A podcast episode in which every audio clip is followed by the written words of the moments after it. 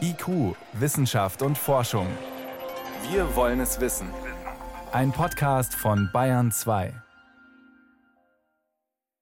Die Corona-Krise als Chance, das haben wir hier im Podcast immer wieder thematisiert, etwa als Chance, sich auf Dinge zu besinnen, die wichtig sind, Dinge auszusortieren, die wir nicht brauchen, Verzicht lernen, entschleunigen, neue, andere Prioritäten setzen, etwa Care-Arbeit mehr Gewicht verschaffen, bestimmten Berufen mehr Gehör geben, mehr Wertigkeit.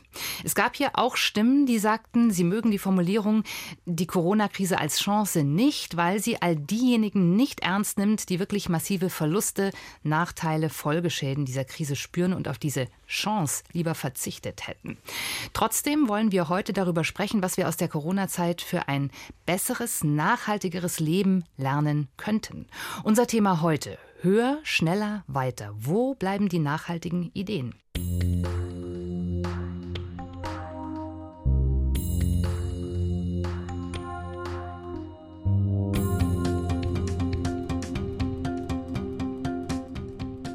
Mein Name ist Jan Toczynski, ich bin Wissenschaftsredakteurin, freue mich über den Studiogast Julian Nieder-Rümelin. Er ist Professor für Philosophie an der Universität in München, Spezialist für Risikoethik und Entscheidungstheorie. Er ist stellvertretender Vorsitzender des Deutschen Ethikrates und unser regelmäßiger einordnender Begleiter in diesem Podcast. Ich grüße Sie. Grüße Sie. Und unser zweiter Gast heute ist Tilman Santarius. Er ist Professor für sozialökologische Transformation und nachhaltige Digitalisierung an der Technischen Universität Berlin und am Einstein Center Digital Futures. Und er leitet das Forschungsprojekt Digitalisierung und sozialökonomische Transformation an der TU Berlin und am Institut für ökologische Wirtschaftsforschung. Sein Leib- und Magenthema ist die Frage, wie kann Nachhaltigkeit gelebt und gestaltet werden gerade in und nach Corona-Zeiten. Herr Santarius, sehr schön, dass Sie dabei sind. Ich grüße Sie. Das freut mich auch. Ich grüße Sie beide. Hallo. Herr Santarius, Sie sagen, es gibt eine Chance in dieser Krise, und zwar die Chance, unsere Gesellschaft zukunftsfähig und nachhaltig zu gestalten. Welche konkrete Vision haben Sie denn da?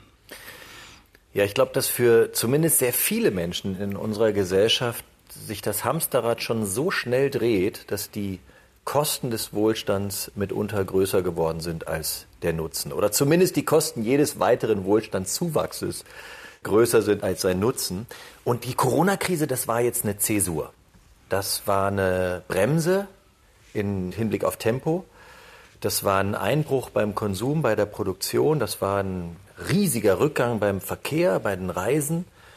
Und jahrelang wurde uns erzählt, dann bricht das System zusammen. Und was wir aber gesehen haben, es ist nichts zusammengebrochen. Es gibt natürlich Individuen und leider sehr viele, die auch unter dieser Krise leiden. Aber alles in allem ist dieses System weiterhin funktionsfähig und die Gesellschaft hat Mut und Solidarität bewiesen, um diese Krise anzugehen. Also scheint es da ja doch eine Möglichkeit zu geben, mit weniger sehr wohl funktionsfähig zu sein und gut auszukommen. Das halte ich für eine unglaubliche Chance.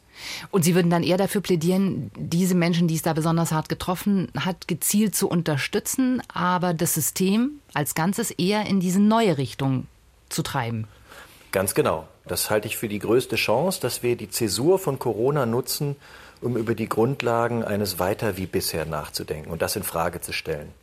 Denn das dauernde Wirtschaftswachstum, was ja zu einer Art Zivilreligion geworden ist in unserem Land und auch in vielen Industrieländern, das scheint ja doch gar nicht so notwendig zu sein. Natürlich hat es auch vor der Krise im Übrigen Individuen gegeben, denen es schlecht ging in dieser Gesellschaft. Also Solidarität hätten wir vorher schon mehr gebraucht. Und auch jetzt sind nicht alle Probleme gelöst. Ich sage nicht, dass Corona für alle ein Segen war. Das wäre ein großer Fehler. Aber ich glaube, die Chance liegt darin zu erkennen, dass wir am System was verändern können. Sehen Sie diese Chance auch, Herr Niederrömelin? Also jede Krise zwingt einen zum Nachdenken. Das gilt für persönliche Krisen, das gilt für solche gesellschaftlichen Gesamtweltkrisen ja in diesem Fall. Insofern kann man durchaus sagen, in dieser Corona-Krise liegen auch Chancen, nämlich dass wir nochmal reflektieren, was ist wie bedeutsam. Also ich stimme Ihnen völlig zu. Der Konsum ist zum Beispiel nicht besonders wichtig gewesen. Stimmt ja gar nicht, dass das Gros der Menschen einen Kaufkraftverlust erlebt hat. Die meisten haben ja praktisch 70 Prozent nach Umfragen keine finanziellen Einbußen jetzt während der Krise gehabt. Und das Geld liegt aber jetzt auf den Sparkonten, ja, und wurde nicht ausgegeben. Man konnte nicht weggehen, man konnte nicht die üblichen, auch mit Konsum verbundenen Aktivitäten, Freizeitaktivitäten entfalten. Und die Erkenntnis, dass man auch ohne das leben kann, ist in der Tat eine Chance, manches zu korrigieren, was einem vielleicht immer schon nicht so recht gepasst hat. Zugleich aber würde ich da doch ein bisschen Wasser in den Wein gießen. Also Sie sagen, das System ist nicht zusammengebrochen. Naja, das System ist jetzt mal nicht zusammengebrochen. Hätten wir das noch ein paar Monate fortgesetzt, wäre es zusammengebrochen. Wir haben einen Wirtschaftseinbruch, der nur vergleichbar ist mit der Wirtschaftskrise von 1929. Wenn der Shutdown sich regelmäßig wiederholt, dann kommen wir in eine Abwärtsspirale mit nach oben rasant steigender Arbeitslosigkeit, die jetzt abgefedert ist in Deutschland sehr gut durch Kurzarbeit. In anderen Ländern geht sie durch die Decke, wie zum Beispiel USA. Also viele ziehen ja, dazu gehöre ich gar nicht, den umgekehrten Schluss. Die sagen, Leute, schaut mal her, was passiert, wenn wir in dieser Weise dämpfend eingreifen vor allem auch in den Schwellenländern und im sogenannten globalen Süden. Dort werden Handelsketten unterbrochen, was dort zu einem rasanten Anstieg des Hungers führt. Ja, die Hungernden, die Unterernährten, ohnehin ein Trend der letzten drei Jahre gewesen, dass das ansteigt, nicht absinkt, trotz hoher Wirtschaftswachstumsraten insgesamt in vielen Regionen der Welt. Das geht gegenwärtig nochmal massiv nach oben. Also Chance würde ich auch so sehen aber zur gleichen Zeit auch sehr kritische Beurteilung dessen, was denn eigentlich die Folgen jetzt sind, was für Schlussfolgerungen wir wirklich ziehen können. Also die Schlussfolgerung, Dämpfung der ökonomischen Aktivitäten ist ja gar nicht so schlimm, das könnten wir eigentlich auf Dauer stellen. Das wäre sicher erstmal die falsche Antwort. Ja, ich glaube, das ist genau die Antwort, über die wir jetzt nachdenken sollten. Ich halte es für einen Fehler, dass jetzt die riesigen Ausgabenprogramme, die Konjunkturpakete und Finanzspritzen dafür verwendet werden, um möglichst schnell eine Situation wie vor der Krise herzustellen und ein weiter wie bisher zu ermöglichen. Ich glaube, dass jetzt gerade die Solidarität, die besteht und auch der politische Wille und die Bereitschaft, zum Beispiel riesige äh, Summen in die Hand zu nehmen, äh, besser investiert werden, wenn man strukturelle Maßnahmen ergreifen würde, damit wir auf einem niedrigeren Niveau der Wirtschaftsleistung, des Konsums, des Hamsterrads auch, des Leistungsdrucks und so weiter, weiterhin unsere Lebenszufriedenheit, ein gutes Leben für möglichst viele Menschen sichern können. Und Sie haben natürlich recht, das ist in gewisser Hinsicht eine privilegierte Position, denn es können sich nicht alle Länder auf der Welt leisten, jetzt riesige Konjunkturpakete aufzulegen, um da Insolvenzen und Arbeitslosigkeiten abzufedern. Die USA könnten sich vielleicht leisten, die wollen es offenbar nicht, aber ärmere Länder im globalen Süden haben nicht diese Potenziale. Ich glaube aber auch, es wäre jetzt nicht der richtige Schluss zu sagen, und deswegen müssen wir in Deutschland hier weiter wachsen und die Mühle wieder ans Laufen kriegen, denn ehrlich gesagt, ein Teil des Problems, warum es den Menschen in den Ländern des Südens schlecht ging und geht, ist ja auch, dass wir uns einen übermäßigen Teil des Kuchens vereinnahmt haben und immer noch vereinnahmen über unfairen Welthandel und Ressourcenakzeptation mhm. und ähnliches. Also sozusagen die Lösung kann da nicht sein, dass wir jetzt weiter wie bisher machen, sondern auch dort müssen strukturelle Maßnahmen dann auch zur Armutslinderung eingeführt werden. Da sind wir schon beim Thema internationale Solidarität. Lassen Sie uns mal in die Details gucken, was es denn für eine Ökonomie bedeuten würde. Vielleicht müssen wir uns auch über Definitionen unterhalten, denn wenn wir jetzt von dem Einbruch der Wirtschaft reden, dann sind wir ja immer von einem System ausgegangen, was eben im Prinzip wächst und wächst und wächst und jetzt eben natürlich gerade eben nicht mehr wächst. Herr Santarius, Sie haben gesagt, Sie glauben auch nicht, dass die Wirtschaft sich überhaupt zumindest mittelfristig erholt, weil Corona eben auch die Länder, mit denen wir verbunden sind, schwer trifft. Das heißt, wir brauchen eigentlich aus Ihrer Sicht eine andere Ökonomie als auf Wachstum gerichtet. Erklären Sie, wie Sie sich das vorstellen konkret. Ja, wie Corona sich jetzt weiterentwickelt, wissen wir ja alle nicht, ne? um mal ganz ehrlich zu sein. Aber ich glaube, wir wären sehr gut beraten, wenn wir eine resilientere, eine widerstandsfestere oder kräftigere Ökonomie hätten, die weniger große Probleme hat, wenn das Wachstum mal nicht weitergeht. Oder die sogar besser klarkommt, wenn es mal auch eine Phase der Schrumpfung gibt oder einer Stagnation.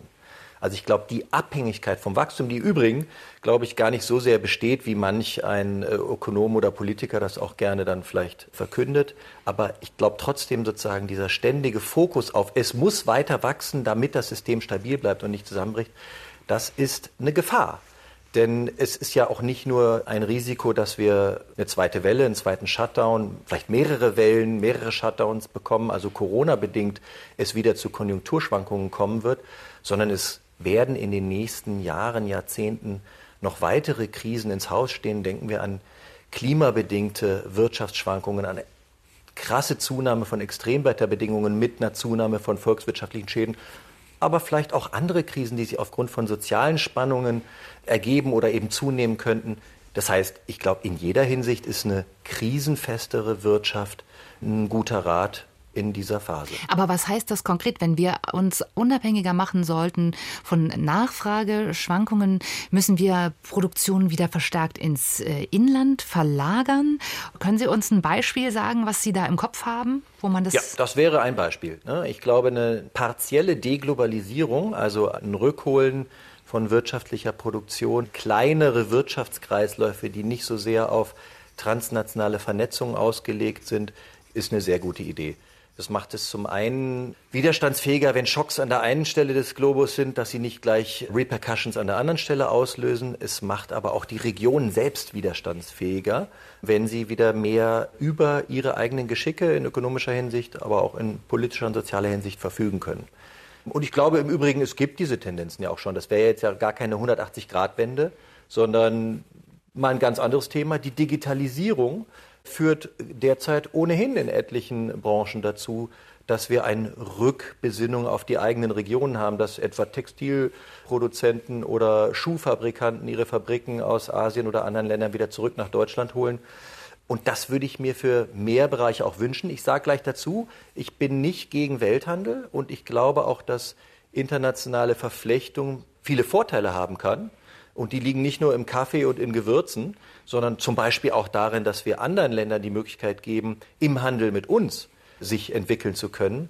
Aber ich glaube, wir haben es mit der Globalisierung zu weit getrieben. Und deswegen auch hier die Zäsur von Corona kann, deswegen habe ich gesagt, partielle Deglobalisierung kann vielleicht auch das Rad da ein Stückchen wieder zurückdrehen. Die Beispiele, die Sie genannt haben, Textilindustrie, da muss man natürlich auch sagen, die Preise, die man dann hat für eine Produktion im eigenen Land, kann sich auch hier bei uns nicht jeder leisten. Das stimmt. Das Argument wird auch gerne gebracht bei Bio-Lebensmitteln oder bei anderen Zusammenhängen, wo dann es teurer wird. Da muss ich aber auch sagen, die Lösung kann nicht sein, noch dazu für eine Gesellschaft, die in relativem Wohlstand lebt, wie wir das in Deutschland sind, immer mehr Kosten auszulagern auf die Schultern anderer. Ich meine, dass Textilien bei uns so billig sind, liegt daran, dass die Näherinnen in Bangladesch oder in Äthiopien unter miserablen Arbeitsbedingungen leiden. Auch daran oder dass wir, wir ändern, die Verkehrsströme irgendwie weltweit zu sehr geringen Kosten realisieren können, um so eine Globalisierung am Laufen zu halten, liegt daran, dass Emissionen in die Atmosphäre, sprich Verschlimmerung des Klimawandels, nichts kostet. Also insofern müssen wir hier ohnehin ran und an eine Verschiebung der Preisverhältnisse rechnen. Und das braucht dann eben auch wieder die Solidarität, dass wir über Maßnahmen nachdenken, wie dann denjenigen, die auch bei uns in der Gesellschaft sich das nicht leisten können, unter die Arme greifen. Herr Niederrümelin, partielle Deglobalisierung, also zumindest in Teilen der Rückzug in unser eigenes Land. Ist das für Sie ein Teil der Lösung oder könnte es nicht auch neue Probleme auslösen? Also um Ihre Frage zu beantworten, möchte ich noch eine Vorbemerkung machen, die ein bisschen ins Grundsätzliche geht. Ich bin ja hier. Sie sind hier fürs Grundsätzlich zuständig. Und nicht als äh, Ökonom dabei, wobei mich die ökonomische Theorie schon immer sehr interessiert hat. Es ist in der Tat so, dass es keinen erkennbaren Zusammenhang äh, zwischen Lebenszufriedenheit und dem materiellen Wohlstandsniveau ab einer Schwelle gibt. Das gilt individuell, also Personen, die über ein gewisses Maß an Realeinkommen verfügen. Wenn sie dann noch mehr haben, und das beginnt ziemlich früh, dann ist kein Zusammenhang mehr erkennbar. Gar kein Zusammenhang mehr erkennbar. Das ist viel diskutiert worden, pro und contra. Wie kann das überhaupt stimmen? Und für äh, Deutschland zum Beispiel, wenn man sich darauf verlassen will, heißt das frustrierenderweise, dass das höchste Niveau von Zufriedenheit ausgerechnet in der zweiten Hälfte der 1970er Jahre erreicht war, also die in den Geschichtsbüchern dunkle Zeit des RAF-Terrors und so weiter. Und seitdem eher abgenommen hat mit Schwankungen. Ja, da spielt die deutsche Wiedervereinigung eine Rolle, die zum Beispiel das Glücks- und Zufriedenheitsniveau in Ostdeutschland erstmal massiv gesenkt hat. Und deswegen würde ich erstmal übereinstimmend mit Ihnen sagen, äh, wir müssen darüber nachdenken, wie viel materiellen Wohlstand brauchen wir für Wohlergehen. Zur gleichen Zeit aber darf man die Verteilungsfrage nicht ausklammern. Und das hängt wiederum jetzt mit der Globalisierung zusammen. In den USA, ganz extrem, hat es seit den 1970er Jahren keine realen Wohlstandsgewinne für die untere Hälfte der Bevölkerung gegeben. Das ist aber jetzt viele, viele Jahrzehnte, ein halbes Jahrhundert. Und die Kompensation, deswegen ist auch, wenn man fragt, die US-Amerikaner, dann sagen viele, wir leben in einer Dauerrezession. Das stimmt nicht. Die USA hat Wachstumsraten, die sind zeitweise deutlich über denen der Europäischen Union gewesen. Die Leute haben aber dieses Gefühl, und sie haben das Gefühl zu Recht, weil sie abgehängt sind von dieser Entwicklung. Und das ist durch Globalisierung zum Teil kompensiert worden. Ist genau das Beispiel, was Sie auch gebracht haben. Das heißt, die billigen in China oder Bangladesch produzierten Alltagsgegenstände, ob das jetzt elektrische Gegenstände sind oder Kleidung, die ermöglichen es einer ganzen Bevölkerung, die entweder sogar sinkendes reales Wohlstandsniveau hat oder eben stagnierendes, dann halbwegs über die Runden zu kommen. Das ist im Grunde das Modell, deswegen die beiden großen äh, Player der Zukunft sind miteinander wie in einem tödlichen Bündnis verbunden. Das heißt, die können nicht ohne einander. Ja, die Exportüberschüsse Chinas und äh, Handelsbilanzdefizite der USA, das alles gleicht sich wechselseitig aus. Und die Importe aus China ermöglichen der US-amerikanischen Unterschicht nur halbwegs gut über die Runden zu kommen. Das ist kein gutes Modell. Und ich bin auch dagegen, dieses einfach so fortzuführen. Und diese Krise jetzt gibt uns guten Grund, nochmal drüber nachzudenken, wie soll das in Zukunft weitergehen. Meine Antwort wäre allerdings nicht weniger Globalisierung, sondern eine andere Globalisierung ein Globalisierungsprozess, ich nenne das so republikanischen Kosmopolitismus, und das ist ein bisschen hochgestochen jetzt äh, auf den Punkt zu bringen. Das heißt, eine kosmopolitische Entwicklung, die politisch gesteuert ist, nach politischen Kriterien, mit globalen Institutionen, die auch demokratisch kontrolliert sind. Wir haben jetzt IWF, wir haben Welthandelsverträge und so weiter, die aber völlig außerhalb jeder demokratischen Kontrolle laufen. Auch die Vereinten Nationen haben dort in der Regel wenig Einfluss oder gar keinen Einfluss. Und das ist, glaube ich, die große Herausforderung. Wenn die Nationalstaaten, das ist eine Hoffnung auch eines Teils der Linken, bei den Rechten ohnehin, wir renationalisieren wieder alles, dann kriegen wir es unter Kontrolle. Das ist eine hochgefährliche Vision die würde äh, nämlich dann auch dieses zarte Pflänzchen einer Weltgesellschaft, einer Weltzivilgesellschaft, eines kulturellen Austausches über die Grenzen hinweg und einer politischen Gestaltung der zukünftigen Entwicklung dieses Planeten eher erschweren als erleichtern. Das heißt, es gäbe aus Ihrer Sicht Bereiche, da brauchen wir die Globalisierung und es gibt Bereiche, wo wir sagen, da brauchen wir sie eigentlich nicht mehr oder da sollten wir sie nicht brauchen. Das muss genau geprüft werden, in welchen Bereichen es sinnvoll ist, tatsächlich diese Vorteile, die es ja auch ergibt, wenn in bestimmten Regionen produziert wird und günstiger produziert wird, aufzugeben, zugunsten zum Beispiel mehr Umweltschutz, auch soziale Standards, die ja nicht eingehalten werden. Ja, die, der, der Westen profitiert zum großen Teil davon, dass eben Sozialstandards, die im Westen gelten, dort, wo produziert wird, nicht eingehalten werden. In diese Richtung muss sich das, glaube ich, entwickeln. Eine Globalisierung, die politisch gestaltet ist und nicht den reinen Marktdynamiken ausgesetzt. Sie haben vorhin in der Antwort davor zum Einstieg noch was sehr Interessantes gesagt, nämlich, dass wir im Grunde in Deutschland äh, ein Wohlstandsniveau haben, was uns sozusagen nicht mehr glücklicher machen kann. Ich vereinfache das jetzt mal. Und ich würde gerne mal ein paar Ideen mit reinnehmen, die Herr Santarius hat, die teilweise, glaube ich, kann man schon ziemlich als radikal bezeichnen, die ich aber extrem spannend finde. Zum Beispiel äh, Herr Santarius, sagen Sie, wir könnten unser gesamten ja, Arbeitsmodelle umstellen und solche Dinge wie eben hm, Produktionssteigerung oder auch Vollbeschäftigung äh, nochmal in Frage stellen. Erklären Sie uns, was stellen Sie sich vor? Ist es tatsächlich in Ihrem Sinne, dass man zum Beispiel über eine verkürzte Vollzeit, eine 32-Stunden-Woche nachdenkt, die Vollarbeitszeit ersetzen kann? Wäre das äh, zum Wohle aller Menschen aus Ihrer Sicht in unserem Land? Ja, genau. Also zunächst erstmal noch, ich gebe Ihnen hundertprozentig recht, Herr Niederrümelin. Wenn ich von der Deglobalisierung spreche, meine ich nur die wirtschaftlichen Transaktionen und nicht die politischen. Und da bin ich voll auf Ihrer Seite. In kultureller Hinsicht ist eine weitergehende Globalisierung, mehr Kosmopolitismus wünschenswert. Und politisch brauchen wir natürlich auch die Koordination in noch stärkerem Maße, allein schon auch um die großen Nachhaltigkeitsherausforderungen in den Griff zu bekommen, wie zum Beispiel den Klimawandel oder eben anderes dergleichen. Also ich glaube, da sind wir gar nicht weit mhm. voneinander entfernt. Ähm, jetzt zu Ihrer Frage. Wenn Sie so sagen, man könnte unsere Arbeitsprozesse und den, die Arbeitsmärkte komplett umstellen, das macht vielleicht auch Angst. Ich glaube, das ist alles gar nicht so dramatisch.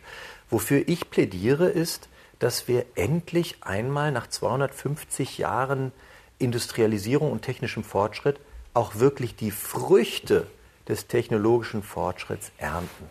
Oder zumindest in stärkerem Maße ernten als bisher. Bisher war es so, der technische Fortschritt hat uns Effizienzsteigerung, Rationalisierung beschert beim Arbeiten, aber auch natürlich äh, Ressourceneffizienzsteigerungen.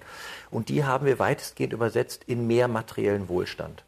Und ich wäre mal dafür, dass wir sie in mehr Zeit, in Entschleunigung und in mehr Möglichkeiten, die schönen Seiten des Lebens zu genießen, übersetzen.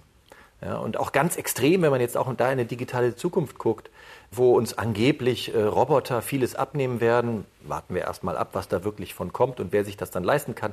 Aber wenn das so ist, werden wir dann wirklich auch mehr Zeit haben? Werden wir dann nur noch die angenehmen Dinge machen oder gibt es dann da die Roboter und wir gehen trotzdem acht Stunden am Tag in die Fabrik mal lochen? Erstens, um uns die Roboter leisten zu können und zweitens, weil wir dann ganz viele neue Bedürfnisse haben, die wir jetzt noch gar nicht kennen und die wir dann dringend stillen müssen. Dieses Hamsterrad würde ich gerne durchbrechen und da sehe ich, wie gesagt, die Zäsur von Corona als eine Chance.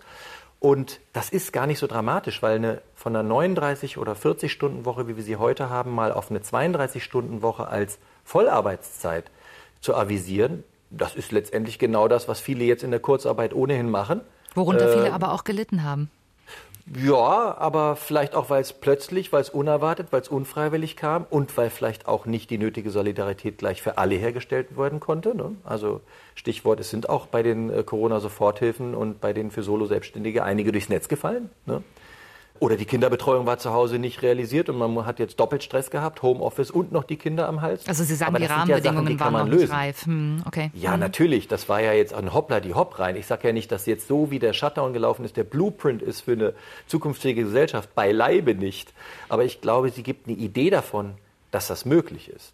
Hm. Herr Niederrümlin, was machen wir dann mit den Menschen, die aber sagen, ich definiere mich aber über Arbeit und über Leistung und ich möchte auch nicht, dass mir jemand sozusagen vorschreibt, wie ich das zu leben habe. Also diese Debatte, die wir jetzt führen, das ist sinnvoll, sie zu führen, die haben wir ja schon vor Jahrzehnten geführt. Das war in den ja. 1980er Jahren, das war insbesondere Horrible Dictu Oskar Lafontaine, der damals noch in der SPD aktiv war und der sich mit dem IG Metall-Chef Steinkühler schwer überworfen hat in dieser Frage und der damals vorgeschlagen hat, Kürzung, also allgemeine Arbeitszeitverkürzungen, politisch gesteuert, ohne vollen Lohnausgleich, weil sonst funktioniert das Ganze nicht. Das heißt also, man verdient dann nicht dasselbe, sondern man hat dann ein Drittel weniger Arbeitszeiten, dann auch ein Drittel weniger Lohn.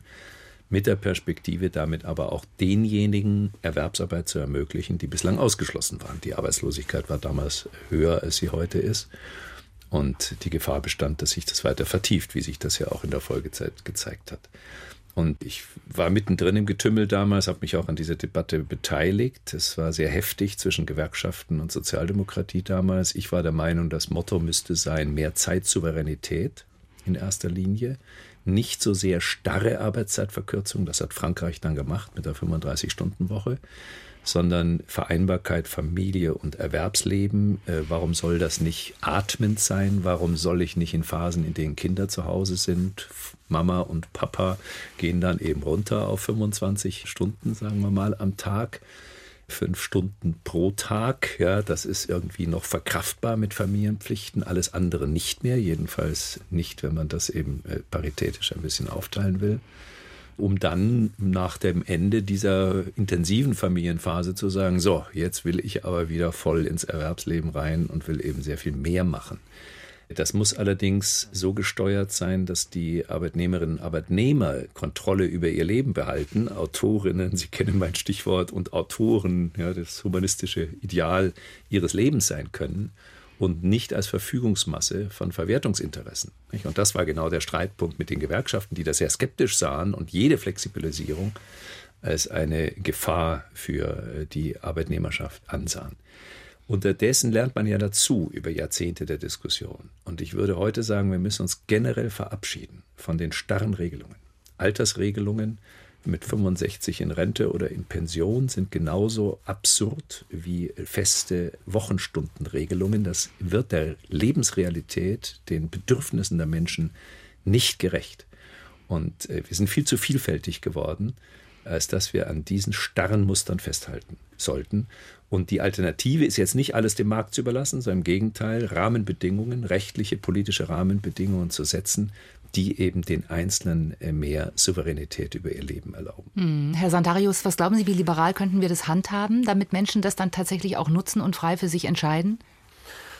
Ja, ich bin da ganz dabei und ich glaube, das ist ein Lernprozess. Das müssen auch große Teile der Gesellschaft erst mal ausprobieren und erlernen. Es gibt ja schon Nischen, in denen das noch weitergeht, in denen sich auch schon längst davon verabschiedet wurde, sich nur über die Erwerbsarbeit zu identifizieren. Sie haben ja gerade noch mal gesagt, wie gehen wir dann damit um, dass sich viele Menschen über die Arbeit definieren? Natürlich, ich definiere mich auch über Arbeit, aber Arbeit kann eine klassische Erwerbsarbeit sein, sprich der 40-Stunden-Job oder äh, was man auch macht.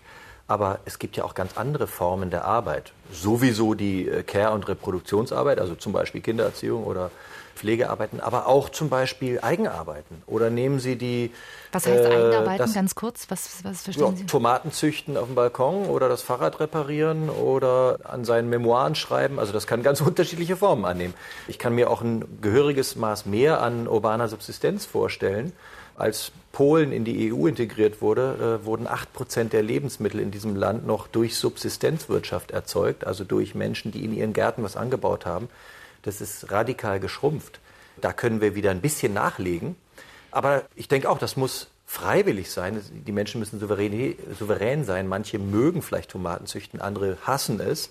Und die haben dann andere Chancen. Und auch hier, ne, auch fancy und neue Bereiche wie etwa Netzwerkarbeit zur Softwareproduktion, wo Menschen Code weiterentwickeln für lau, ohne dafür äh, eine finanzielle Anerkennung zu bekommen, das kann extrem identitätsstiftend sein.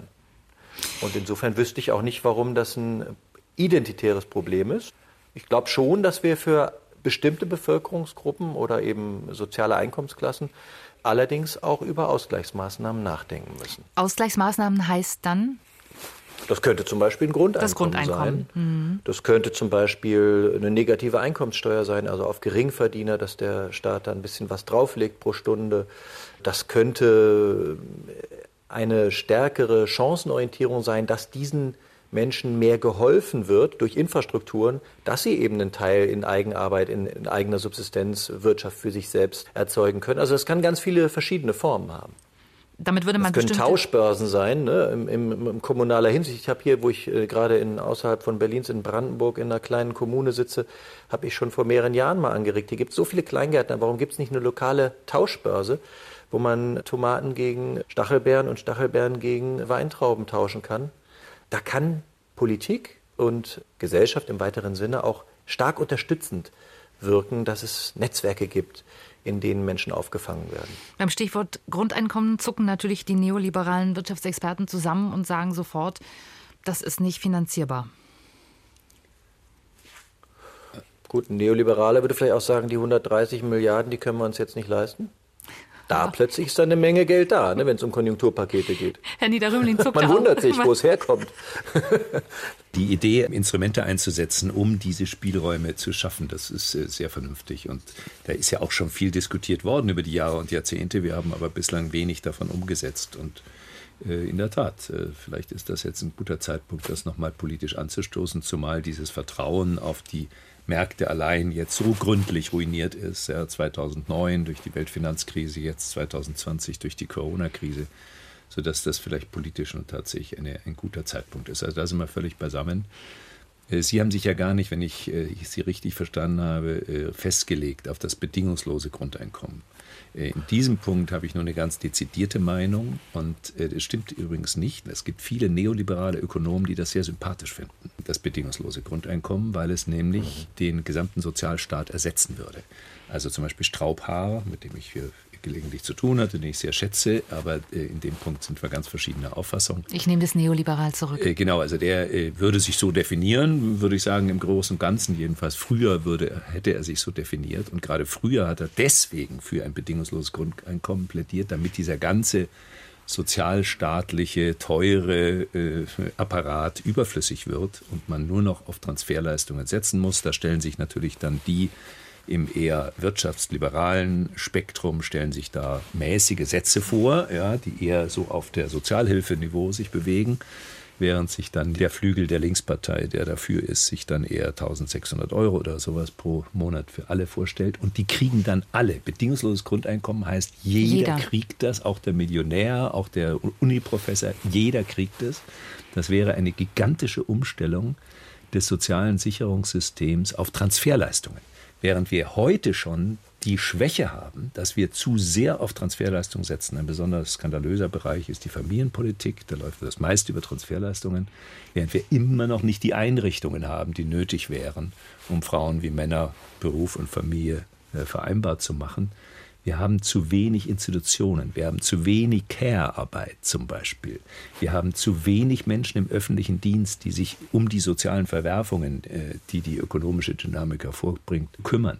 Wir haben nicht zu wenig Transferleistungen, sondern wir haben zu wenig Institutionen. Ein anderer Grund ist der, dass wir Spaltungen in der Gesellschaft haben, die durch ein bedingungsloses Grundeinkommen weiter vertieft würden in bestimmten Milieus, zum Beispiel, in denen es ohnehin etwas merkwürdig ist, wenn Frauen berufstätig sind, ist das natürlich dann das Einfallstor zu der endgültigen Spaltung. Ja, Frauen bleiben zu Hause und äh, Männer arbeiten. Diese Ungleichheit würde man verstärken. Mhm. Oder auch mein Bereich als Hochschullehrer, es ist sehr verführerisch und ich kann das wunderbar nachempfinden, obwohl ich jetzt nicht mehr zu den Jüngeren gehöre, wenn man sagt, naja, ich studiere jetzt erstmal und dann gehe ich erstmal surfen. Ist ja völlig in Ordnung. Es gibt einen wunderschönen Aufsatz eines Befürworters des bedingungslosen Grundeinkommens Einkommens von Paris why Surfers should be fed, warum man Surfer also durch bedingungsloses Grundeinkommen diese Möglichkeit geben sollte. Es ist nur völlig äh, an den Realitäten vorbei. Wenn der oder die Physikstudentin dann ihren Abschluss mühsam errungen hat nach sechs Jahren Studium und dann erst mal fünf Jahre surfen geht, dann ist sie auf dem Arbeitsmarkt nicht mehr vermittelbar. Das ist das Problem. Da gibt es Studien dazu. Fünf Jahre junge Menschen raus aus all diesen Bezügen ist ein Bruch in ihrer Entwicklung, den sie nicht mehr wieder gut machen können. Jedenfalls nach Lage der Dinge. Da könnte man sich dann vielleicht politische Zwangsmaßnahmen, Zwangsintegration oder sowas vorstellen. Das heißt, wir hätten dann die Tendenz, dass diejenigen, die sehr sympathisch sagen, ich brauche nicht viel, ich kann davon erst mal leben, die dann vielleicht zehn Jahre später mitkriegen, jetzt habe ich Kinder und verheiratet, jetzt brauche ich doch mehr, dann auf einmal merken, jetzt wird schwierig.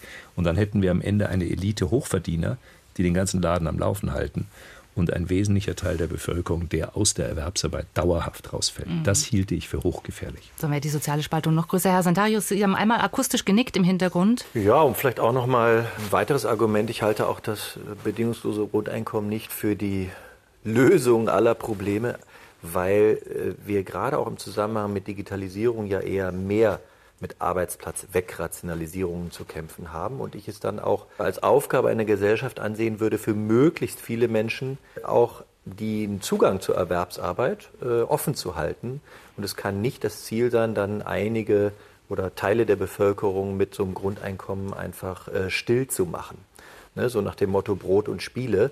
Es ist ja schon interessant, dass sich fürs Grundeinkommen nicht nur die neoliberalen Ökonomen äh, der Universitäten äh, vielleicht äh, der ein oder andere erwärmen kann, sondern zum Beispiel auch Bill Gates oder Joe Keser von Siemens dafür ausgesprochen haben. Und das kommt dann genau aus dem Duktus. Ne? Dann haben wir sozusagen keine Probleme mit, den, mit den Arbeitslosigkeiten, sondern dann äh, sind alle ruhig gestellt, können auch konsumieren und mit denen, die richtig was drauf haben, den High Potentials, mit denen kann dann weiterhin mhm. noch die Wirtschaft angefeuert werden. Das ist nicht das Modell, um das es gehen kann. Mhm. Ich denke, was jetzt dran wäre, wäre Experimentierfelder zu schaffen, um verschiedene Varianten auszuprobieren, zu testen, zu gucken, wie äh, die Effekte davon sind, wie die Menschen das annehmen. Also ich glaube gar nicht, dass ich da jetzt eine Präferenz für eine Lösung hätte. Ähm, lassen Sie uns mal auf Konsum gucken. Auch da gibt es ja diese Idee, dass wir die Wirtschaft sozusagen auf ein anderes Niveau leicht runterfahren, nicht mehr nur auf äh, Produktionssteigerungen aus sind, auf Arbeitszeitsteigerung. Äh, hieße ja dann auch, dass Menschen weniger verdienen und äh, vielleicht auch weniger brauchen, weil sie weniger konsumieren. Auch das hat natürlich die Krise gezeigt. Aber äh, ich fand, es gab interessante Zahlen in der Zeit letzte Woche, äh, wo man so das Konsumverhalten der Menschen abgefragt hat. Und da haben dann doch 81 Prozent gesagt, sie werden weiter shoppen wie bisher. Und auch nur ein Viertel sagt, man werde jetzt auf nachhaltige Produkte achten und nicht mal ein Drittel sagt, dass die Corona-Pandemie gezeigt hätte, dass man gut auf Konsum verzichten könne. Ich finde, das klingt nicht so, als wollten die Menschen da grundsätzlich ihr Verhalten ändern. Oder sehen Sie das ganz anders? Na, also wenn ich mal Ihre Zahlen nehme, wenn nur 80 Prozent sagen, sie werden shoppen weiter wie bisher, ist das doch fantastisch. Dass 20 Prozent sagen, sie wollen jetzt was ändern. was erwarten wir? Glas halb voll und Glas halb leer. Das, okay. sind mehr, das sind mehr als die drei, fünf Prozent der, äh, sagen wir mal, intrinsisch motivierten Sozialökologen in dieser Gesellschaft. Also das finde ich jetzt erstmal eine positive Nachricht. Und natürlich braucht sowas Zeit. Konsum ist ja auch eine identitäre Größe. Darüber können Sie wahrscheinlich viel besser äh, sprechen, Herr Niederrümelin. Das ist ja auch ein Substitut, ja, ja. zum Beispiel für Religion in gewisser Hinsicht, für sonstige Formen des Zusammenseins, ne, auch für zerfallene Wir-Gruppenidentitäten. Also ne, da kommen wir jetzt auf ein großes Feld. Ich glaube, das kann nicht über Nacht geändert werden. Und ich glaube, Sie sagen schon mal richtig. Also zum Ersten, die Menschen werden weniger Geld brauchen, wenn sie etwas weniger konsumieren. Zweitens, wenn es wirklich möglich sein wird, dass Menschen mehr in Eigenarbeit machen, also wenn wir den Teil zumindest ein bisschen hochfahren, wird das auch den Konsum, also die Befriedigung von Bedürfnissen über marktvermittelte Güter herunterfahren. Und drittens, ich glaube, dass es darum gehen muss, weniger zu konsumieren. Ja, also das wollen viele nicht hören, aber wir leben in einer Gesellschaft, wo das Konsumniveau zu groß ist, wo die ökologischen Implikationen zu hoch sind. Wir können uns es nicht leisten, wenn die planetaren Belastungsgrenzen eingehalten werden sollen, dieses hohe Konsumniveau aufrechtzuerhalten. Insofern würde ich da einfach denken, es braucht auch manchmal politische Regulierung, um äh, die Gesellschaft vor größeren Schäden zu bewahren, wie zum Beispiel im grassierenden Klimawandel. Mhm. Und das kann ja dann auch so ausgestaltet sein, dass jeder für sich noch selber entscheidet und jede für sich, wo denn jetzt weniger konsumiert wird. Wir werden ja nicht vorschreiben, es gibt nur noch ein Liter Milch und 300 Gramm Fleisch pro Woche, sondern natürlich gibt es weiterhin die Möglichkeit, Präferenzen zu äußern und an der einen Stelle über die Stränge zu schlagen und an der anderen Stelle mehr einzusparen. Also das muss natürlich auch hier an der Stelle wieder liberal ausgestaltet sein. Aber die sinkende Kaufkraft durch verringertes Arbeitsstunden zum Beispiel oder durch ein Grundeinkommen, was nicht ganz dem Lohnniveau entspricht, vom heutigen Stil vielleicht, bedeutet eben auch weniger Konsummöglichkeit. Und das halte ich für eine ökologische Chance. wenn ich dazu noch ein Beispiel äh, bringen kann, das geht äh, durchaus in diese Richtung. Wir haben ja jetzt eine in meinen Augen ziemlich schief laufende Debatte äh, angesichts des Tönnies-Skandals und anderer Fleischindustrie. Da wird dann gesagt, ja, wir Verbraucher oder die Verbraucher sind eben schuld, die kaufen so billiges Fleisch und so weiter. Ich meine, ich würde das äh, von vornherein anders aufzäumen. Ich meine, wenn wir das ernst nehmen und sagen, Tierwohl ist uns einfach wichtig als Verbraucher, und das sind sehr viele, dann heißt das nicht unbedingt, dass bei einem Fleisch gleicher Qualität man wir das teurere Fleisch nehmen. Ja, das ist nicht äh, eigentlich die Botschaft, sondern dann heißt das, dass eben bestimmte Produktionsformen von Fleisch inakzeptabel sind, weil mit dem Tierwohl nicht verträglich. Und da gibt es Untersuchungen dazu, die zeigen, wenn das Economy of Scale, im Augenblick ist es so, das sind kleine Nischen, die das wirklich ernst nehmen. Und dann ist das Fleisch dort in der Tat zwei bis dreimal so teuer.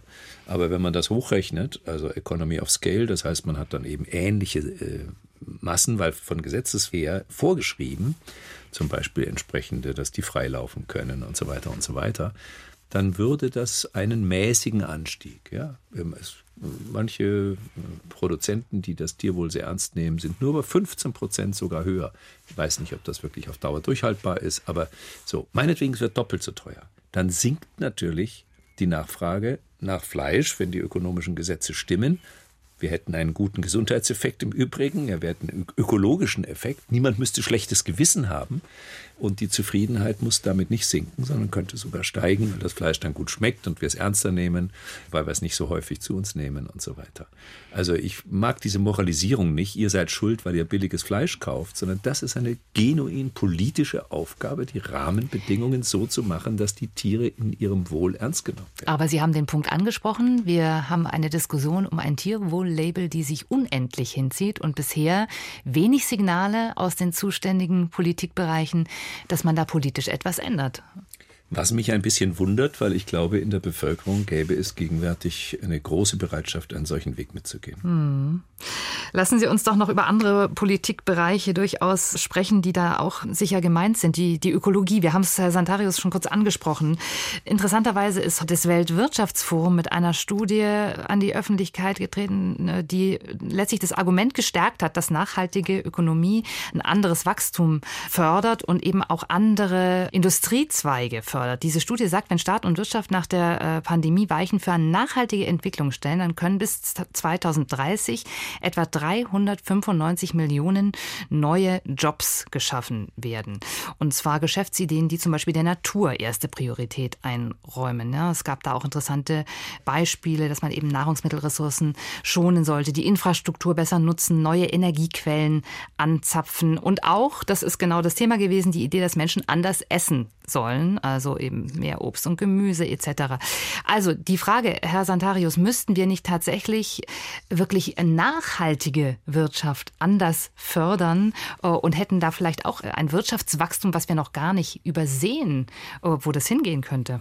nachhaltige Wirtschaft fördern auf jeden Fall. Aber diese Studie, ohne dass ich sie jetzt schon kennen würde, äh, aber so wie Sie davon berichten, scheint mir sehr stark in der Vorstellung eines Green Growth, eines grünen Wachstums ja, verhangen ja, zu sein. Das ist sicher richtig. Und da sehe ich schon wieder Probleme. Also ich glaube, es geht nicht darum, das Wachstum, was wir haben, möglichst grün anzustreichen, sondern wir müssen beides tun. Wir müssen die Wirtschaftsstrukturen und die Produktionsbedingungen wesentlich grüner machen und gleichzeitig das Gesamtniveau des Wachstums in Frage stellen. Denn sonst werden die Vorteile der grüneren Produktionsweise durch die mengenmäßigen Steigerungen, die mit dem Wachstum einhergehen, wieder aufgefressen. Das ist ja auch das, was man in den letzten Jahrzehnten en gros beobachten konnte. Manche nennen das auch den Rebound-Effekt. Ich kenne mich damit auch ganz gut aus, weil ich dazu zwei Bücher geschrieben habe. Wir haben extreme Effizienzsteigerungen gesehen in den letzten Jahren. 30, 40, 50 Jahren. Zum Beispiel bei Energieträgern seit den Ölkrisen in den 70er Jahren eine Zunahme von weniger Öl, um damit mehr Bruttoinlandsprodukt zu erzeugen. Aber das Ganze hat trotzdem dazu geführt, dass wir insgesamt mehr Öl nachgefragt haben, weil es billiger geworden ist und die Wirtschaft insgesamt eben diese Effizienzsteigerung durch mehr Nachfrage wieder auffrisst. Also ich glaube, wir kommen nicht umhin, auch das Wachstum selbst in Frage zu stellen. Davon scheint mir das World Economic Forum dann doch noch ein Stück entfernt zu sein. Hm. Ja, Herr Niederhummel Darf hebt ich da noch mal einhaken, weil das ein hochinteressanter Punkt ist. Also von wel Sie reden vermutlich von dem Wachstum, wie es in der ökonomischen äh, Theorie und in der ökonomischen Begrifflichkeit definiert wird. Das heißt Wachstum des Bruttosozialprodukts. Äh, Bruttosozialprodukt ist der Wert von Gütern und Dienstleistungen, die in einer Ökonomie eben hergestellt werden. Sie müssten aber eigentlich von einem anderen Wachstum reden, nämlich von dem Wachstum, was eben Ressourcen verbraucht, was die Umwelt belastet und so weiter und so weiter. Die pauschale Größe, der monetäre Wert von Gütern und Dienstleistungen ist eigentlich irrelevant für diese Frage. Also man stelle sich jetzt mal rein utopisch vor, durch digitale Transformation verschieben sich die Interessen sehr viel mehr in kulturelle Interessen, weil das Internet eben auch die Zugänglichkeit von kulturellen Produkten ermöglicht. Wir äh, produzieren weniger umweltbelastende und ressourcenverbrauchende Gegenstände, weil wir die auch nicht mehr brauchen. Die jüngere Generation orientiert sich nicht in ihrem Sozialprestige an großen Autos. Es gibt eben andere Interessen, hat sich massiv verschoben. Das macht auch der Automobilindustrie einige Sorgen. Und äh, so könnte das peu à peu weitergehen. Und man kann sich grundsätzlich mathematisch, wenn man sich das mal so überlegt, wir haben ja gegenwärtig keine Wachstumsphase erlebt. Wir haben seit den 90er Jahren im Schnitt 1,5 Prozent nominales Wachstum gehabt. 1,5 Prozent, das ist nun wirklich nicht viel. Und viele sagen, das war im Wesentlichen aufgebraucht worden durch die Reparaturkosten, die unsere Zerstörungswerk erforderlich macht. Das heißt, das reale Bruttosozialprodukt pro Kopf äh, hat sich praktisch nicht verändert. Jetzt zuletzt ist es mal wieder ein bisschen nach oben gegangen. Und deswegen würde ich sagen, wir müssen einen Pfad beschreiten, der nicht so sehr auf diese Größe monetärer Wert von Gütern und Dienstleistungen schaut, sondern einfach auf die Nachhaltigkeit und den Ressourcenverbrauch achtet.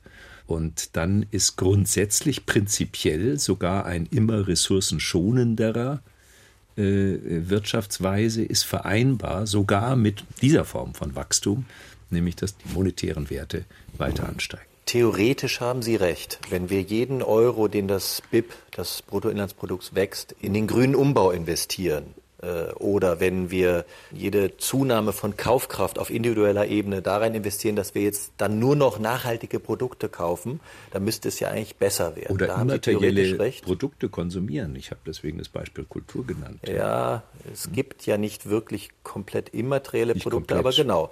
Der Shift von äh, materiellen Gütern hin zu Dienstleistungen, die sogenannte Tertiarisierung, mhm. hat auch nicht den gewünschten Effekt gebracht. Mhm dass die Re Ökonomien ressourcenleichter geworden sind. Und genauso ist das auch mit der Theorie.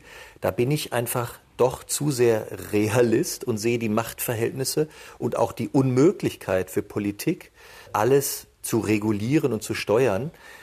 Es wird im besten Fall äh, jeder zweite Euro in den grünen Umbau investiert vom äh, Wirtschaftswachstum und der andere geht dann leider doch in neue erfinderische Produkte oder Dienstleistungen, Services, äh, die wir vielleicht noch gar nicht kennen. Und so schnell können wir das alles gar nicht regulieren. Also die Theorie stimmt, aber ich glaube, in der Praxis wird es so nicht funktionieren. Aber das sind die erbitterten Diskussionen oder auch spannenden Diskussionen, die ich teilweise auch mit meinen engsten äh, Kolleginnen und Kollegen führe, also auch in den Umwelt-NGOs, äh, wo ich ehrenamtlich im Vorstand oder im Aufsichtsrat war, haben wir teilweise genau die Diskussionen mhm. geführt. Mhm also ich muss auch selbstkritisch sagen, an der Vorstellung von der grünen Ökonomie, vom grünen Wachstum sind auch ein paar gute Argumente dran. Hundertprozentig wissen tun wir es alle nicht. Hm. Ich bin bloß skeptisch, äh, dass das sich machtpolitisch, realpolitisch so durchsetzen lässt, okay. dass wir mit Wachstum wirklich komplett in die Nachhaltigkeit hineinwachsen. Herr Santaris, Sie haben in einem Aufsatz die Vision skizziert von einer wachstumsbefriedeten Resilienzökonomie. Können Sie uns erklären, was sich dahinter verbirgt, beziehungsweise wachstumsbefriedet? Dem habe ich entnommen, dass Sie in Wachstum grundsätzlich durchaus ein Potenzial zur Spaltung auch sehen. Ich glaube, Wachstum wird immer wieder auch die Erfolge in der Umweltpolitik, äh, in den grüneren Produktionsmethoden auffressen. Äh, weil es eine Mehrnachfrage mit sich bringt. Das ist das eine Problem. Sie sprachen jetzt noch von Spalten. Ja, das Wirtschaftswachstum der letzten Jahrzehnte war auch in sozialer Hinsicht nicht für alle ein Vorteil. Das haben Sie ja gerade schon gesagt. Im Gegenteil, in den USA ist sogar die Schere auseinandergegangen. Auch in Deutschland und anderen mhm. Industrieländern geht die Schere schon seit geraumer Zeit stärker auseinander. Das heißt, das Wachstum führt nicht nur dazu, dass einige profitieren und andere nicht, sondern es macht sogar einige schlechter. Und insofern muss man das auch unter sozialen Gesichtspunkten kritisch hinterfragen. Meine Vision von der wachstumsbefriedeten Resilienzökonomie ist zu sagen, warum sollte es nicht auf einem niedrigeren Niveau der Wirtschaftsleistung, sprechen wir mal von, ich sage jetzt mal aus dem Bauch, 70, 80 Prozent, 60 Prozent des Bruttoinlandsprodukts, sich vielleicht manches viel besser organisieren lassen. Zum Beispiel mehr Zeit zu haben für nachhaltigkeitsorientierte Praktiken wie Care-Arbeit, Sorgearbeit, ähm, Eigenarbeit, äh, urbane Subsistenz. Warum sollte nicht auf diesem Niveau auch eine Umverteilung stattfinden, die sich dann aber nicht mehr aus der alten Logik, das, was neu zum Kuchen dazukommt, wird umverteilt, beißt, sondern aus einer gestiegenen Solidarität, sodass wir eben natürlich vielleicht auch besser verdienende stärker besteuern, Vermögen stärker besteuern, um es nach unten umzuverteilen. Ich wüsste keine grundsätzlichen Einwände, sondern denke, die Zeit ist reif, genau so etwas jetzt wieder in die Mitte der politischen Debatte zu bringen. Ein besseres Schlusswort kann es nicht geben. Herr Professor Santarius, ich danke Ihnen herzlich für Ihre Zeit. Schön, dass Sie heute unser Gast waren. Danke, es hat Spaß gemacht. Und ich danke Herrn Niederrümelin, dass auch er heute wieder unser Begleiter in der Sendung war. Vielen Dank. Ja, schöne Grüße in den Norden. Mir hat es auch Spaß gemacht.